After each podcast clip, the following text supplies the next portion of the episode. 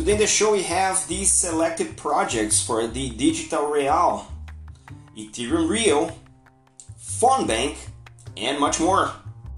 I'm your host Mauricio Magaldi and this is Block Drops, your weekly digest on blockchain for business. These news are not a form of endorsement, sponsorship, or encouragement for consumption and are meant for educational purposes only. We reported a few times about the Brazilian CBDC project, the Real Digital. We even brought a few uh, specialists from the central bank here to speak with us at the Block Talks. And this week they announced the nine selected projects. The first one is Aave, the decentralized finance protocol uh, will provide a liquidity pool on the digital real. Banco Santander offering a, a use case of integrating services uh, with a DVP, delivery versus payment, a platform for real assets. The FEBRABAN, the Federation of Brazilian Banks, uh, approved a, a proposal for a system for asset liquidation that will uh, need the functionalities directly uh, connected to the uh, Real Digital operations. Itaú Unibanco, B3, and R3 uh, offered a project with blockchain interoperability across two or more sovereign payment rails in CBDC. Giesecke and Devrient offered a proposal for um, cryptography involved in payments and dual offline uh, interactions between two parties. Mercado Bitcoin with the CPQD Foundation and Bitrust uh, are taking a DVP for natively uh, digital assets. TecBan and Capital offered a combination of DVP and IoT for automated payments. Vert, Digital Asset, and Oliver Wyman will offer a rural uh, financing, agro agricultural financing to provide further fluidity and efficiency in tracking of the uh, assets. Visa, ConsenSys, and Microsoft uh, are uh, placing a project with uh, financing of the SMB businesses with a DeFi, uh, a regulated DeFi infrastructure to help track the funds uh, in an open and competitive uh, manner.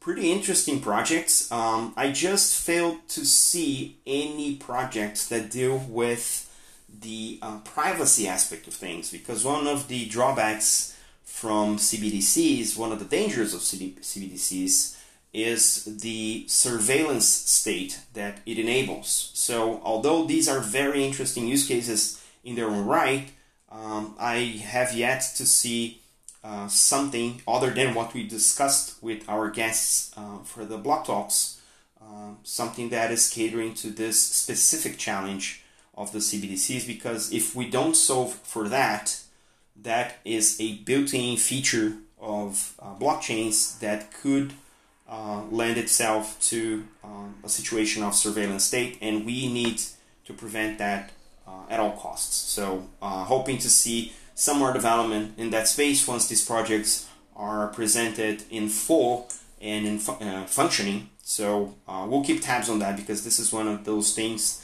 that if we don't speak about it, they're not going to go away.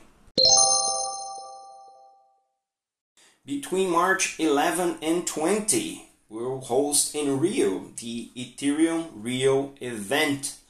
This is an international conference of the Ethereum ecosystem and it's aimed to gather the um, public from the whole Latin America to engage, to network, to collaborate in multiple fronts, and aims to turn Rio into a hub, a regional hub for this type of events and for the Ethereum community as well.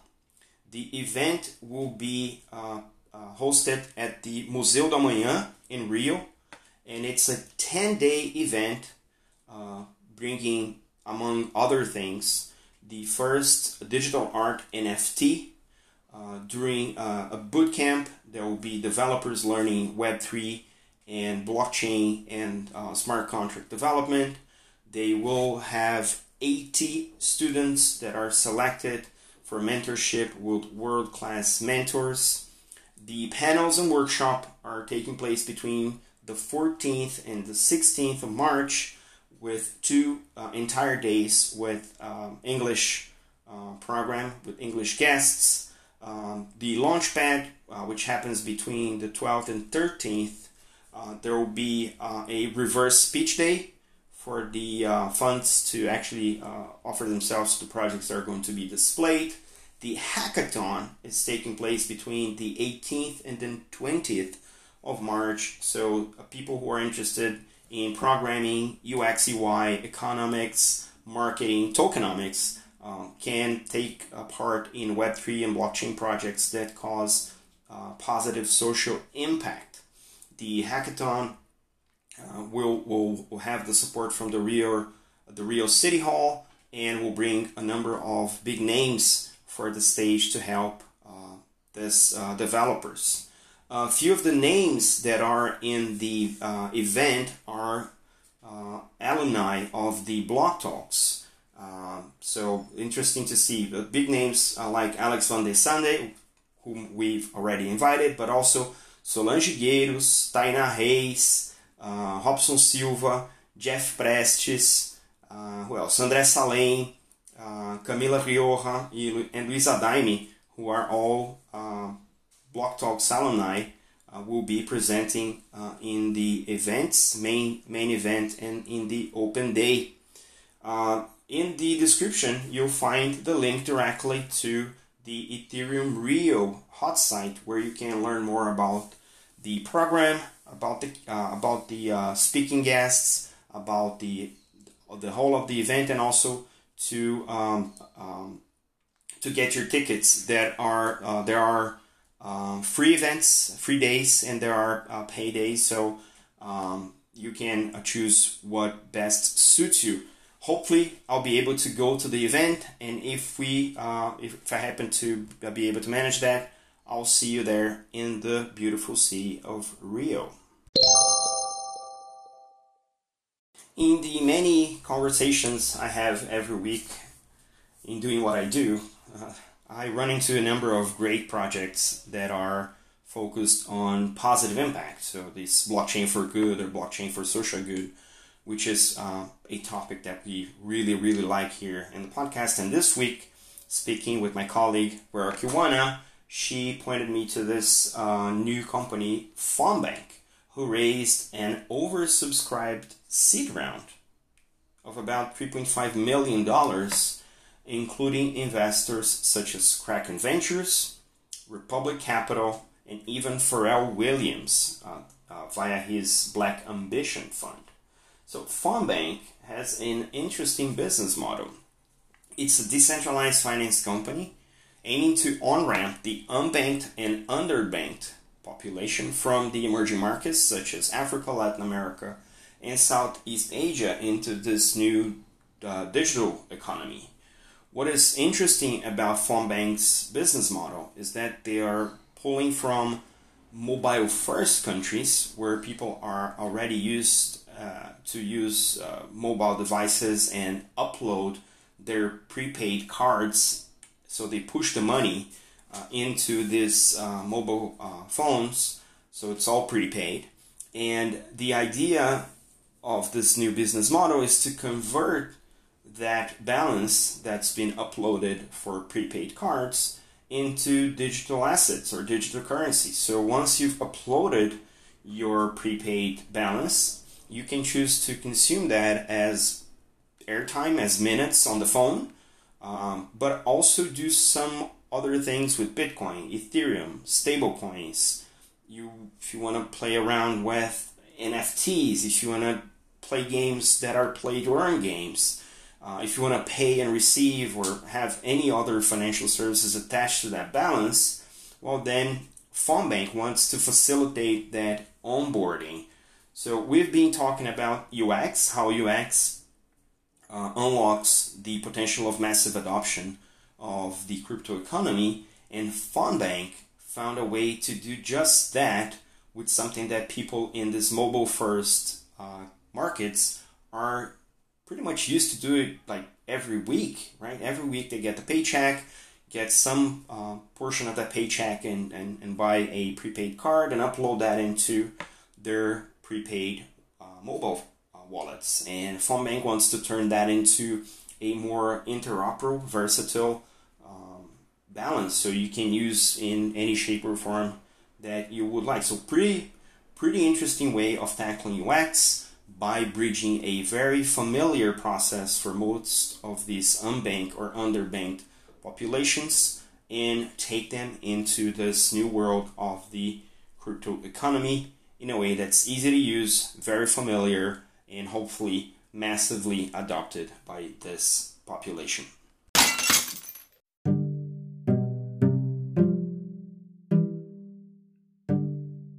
And because the week was packed full of news, here's more 101 NFTs of the CryptoPunks were placed as collateral for one of the largest loans in this category.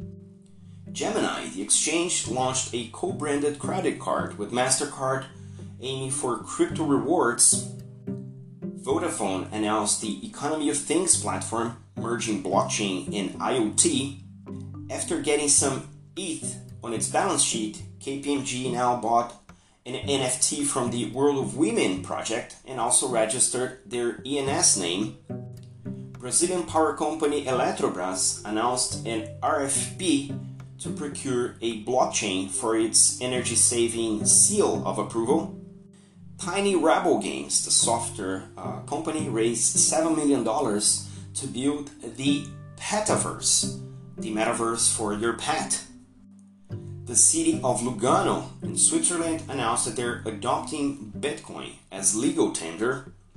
The Senate of Virginia allowed the state banks to offer crypto custody after the problem with Infura, the community of Ethereum is assessing what are the consequences of having such a massive piece of its infrastructure concentrated in one provider.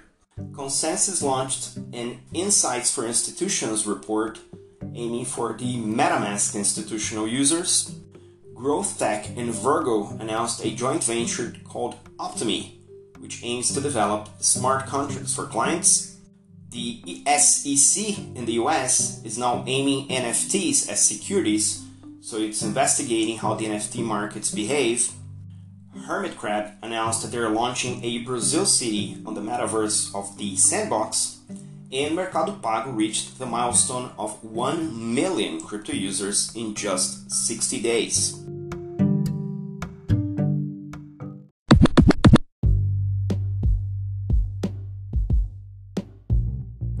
Block Drops podcast is available on Anchor FM, Spotify, Google Podcast, Apple Podcasts, Numis, and iColab. You can reach out to us through Instagram at Block Drops Podcast, on Twitter at Block Drops Pod, and via email blockdropspodcast at gmail.com.